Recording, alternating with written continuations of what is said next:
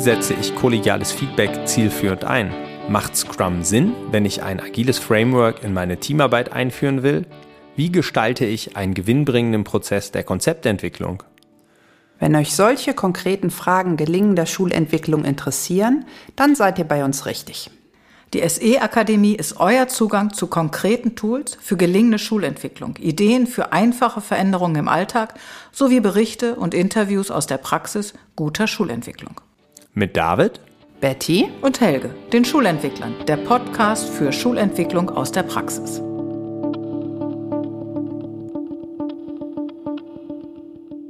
Ich erzähle euch heute von einem Design Thinking Prozess einer Schulkonferenz. Ähm, Design Thinking ist eine Methode, die zum Lösen von Problemen genutzt werden soll und die vor allem eigentlich auch ähm, zur Entwicklung neuer Ideen führen soll. In dieser Akademie nenne ich euch das Anliegen der Schulkonferenz, das zu dem Design Thinking Prozess geführt hat.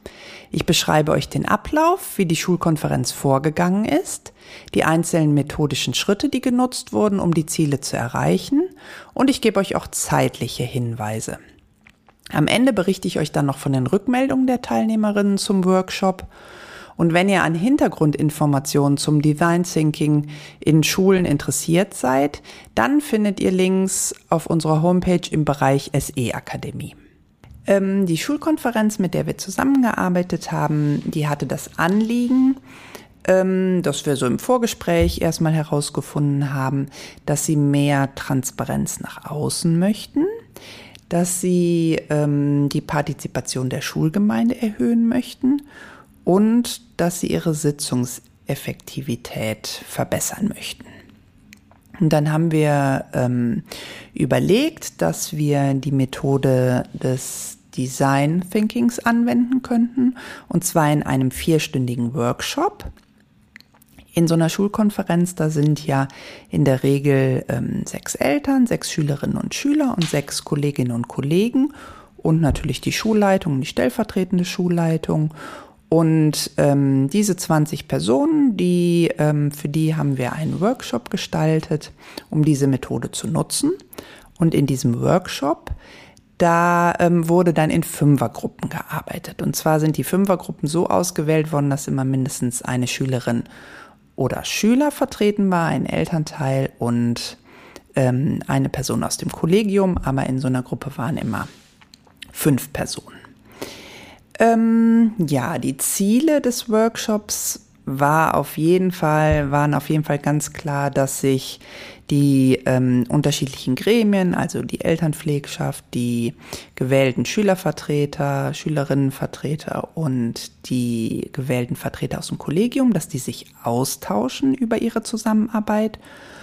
Und dass natürlich erste Ideen entwickelt werden, ähm, zu den Anliegen, wie kann man denn mehr Transparenz schaffen, wie kann man die Schulgemeinde mehr partizipieren und wie kann man die Sitzung ähm, effektiver machen. Ja, über diese Ideen wurde sich dann natürlich am Ende des Workshops auch ausgetauscht und es sollte eine Priorisierung stattfinden.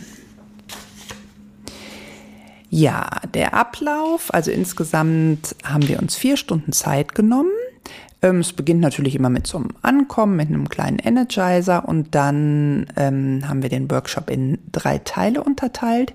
Im ersten Teil ging es darum, das Problem zu schärfen und erste Ideen zu generieren. Im zweiten Teil sollten die Ideen dann ausgearbeitet werden und im dritten Teil sollte es zu den Ideen eine gemeinsame Aussprache geben im Plenum.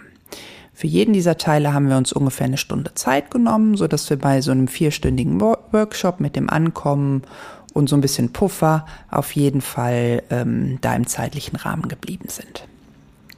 Und was ganz wichtig ist, ähm, in diesen Gruppen waren ja immer fünf Personen, ähm, war es in jedem Abschnitt, in jedem Arbeitsschritt sozusagen so, dass jeder erstmal für sich denkt und erst dann werden die Gedanken geteilt und es wird sich darüber ausgetauscht. Ja, im ersten Teil, wo es so ein bisschen darum ging, das Anliegen oder das Problem einfach nochmal zu schärfen, ähm, Da gab es wieder drei Arbeitsschritte. Im ersten Arbeitsschritt, ja, sollte das Anliegen nochmal so ein bisschen genauer angeguckt werden und geguckt werden, wer hat denn hier eigentlich ein Anliegen? In welchem Kontext besteht das Problem oder das Anliegen? Und warum ist es vielleicht auch ein Problem?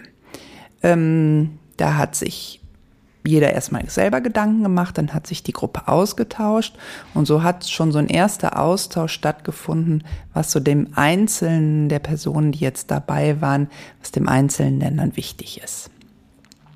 Und dann wurde in einem zweiten ähm, Arbeitsschritt eine Persona erstellt.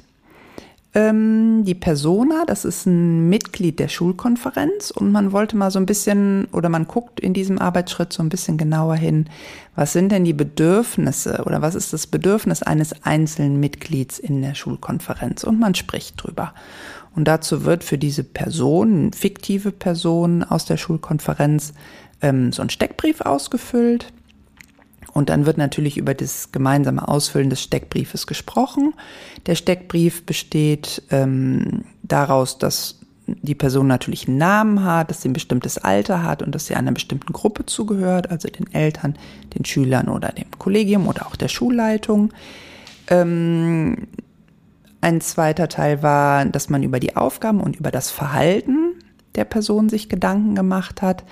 Also was ist eigentlich meine Aufgabe und was bin ich für ein Typ? Also bin ich vielleicht jemand, der sich eher zurückhält mit seiner Meinung oder bin ich jemand, der sehr ähm, vehement seine Meinung vertritt?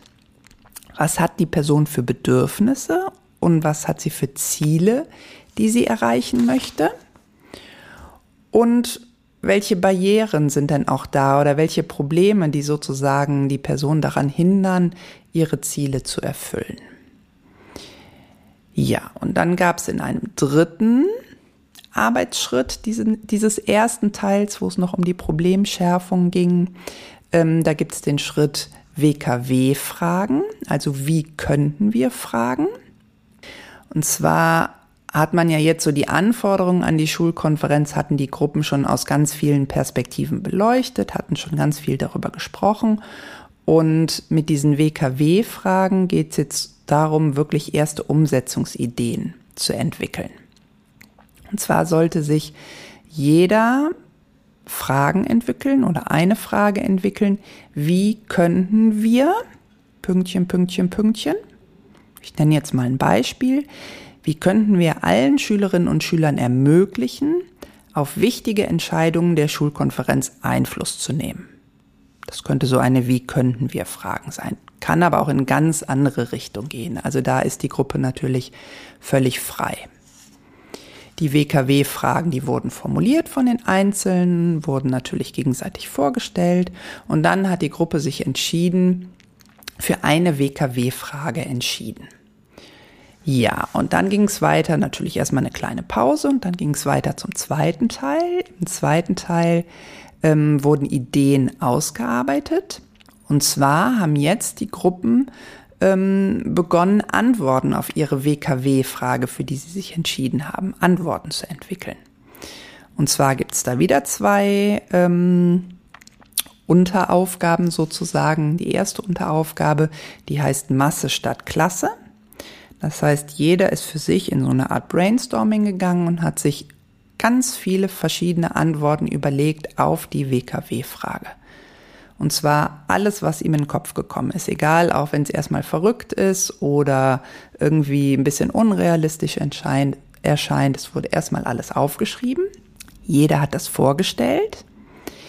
Die anderen konnten kurz dazu Fragen stellen und ein kurzes Feedback geben, was sie besonders anspricht.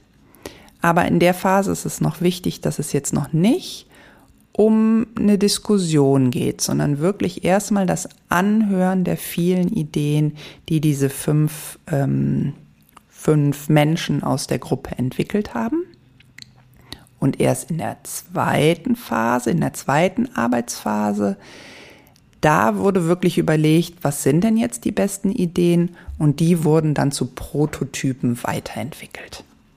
Das Ganze, dieses Weiterentwickeln der Prototypen, dafür hat sich die Gruppe, ähm, also für diese Ideengenerierung, hat sich die Gruppe wieder eine ungefähr eine Stunde Zeit genommen. Und dann hat sich der dritte Teil dieses Workshops angeschlossen.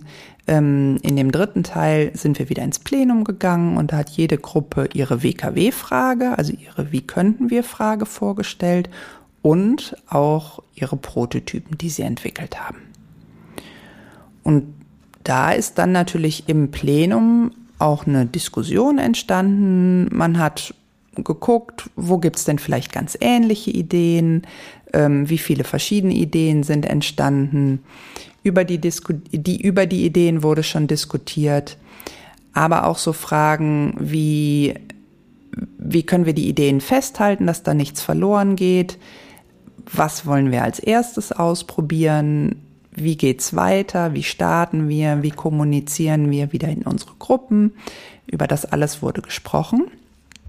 Und ja, insgesamt würde ich sagen, ähm, das haben auch so die Rückmeldungen gespiegelt von den Teilnehmern des Workshops, sind ganz viele wirklich gute Ideen entstanden. Aber was auch was ganz Wichtiges war, die Gruppe hat ein starkes Gemeinschaftsgefühl gefühlt sozusagen oder das ist entstanden. Und es hat ganz viel Austausch über die unterschiedlichen Perspektiven der Menschen stattgefunden, der 20 Menschen, die daran teilgenommen haben. Also aus meiner Sicht, ja, sehr erfolgreich.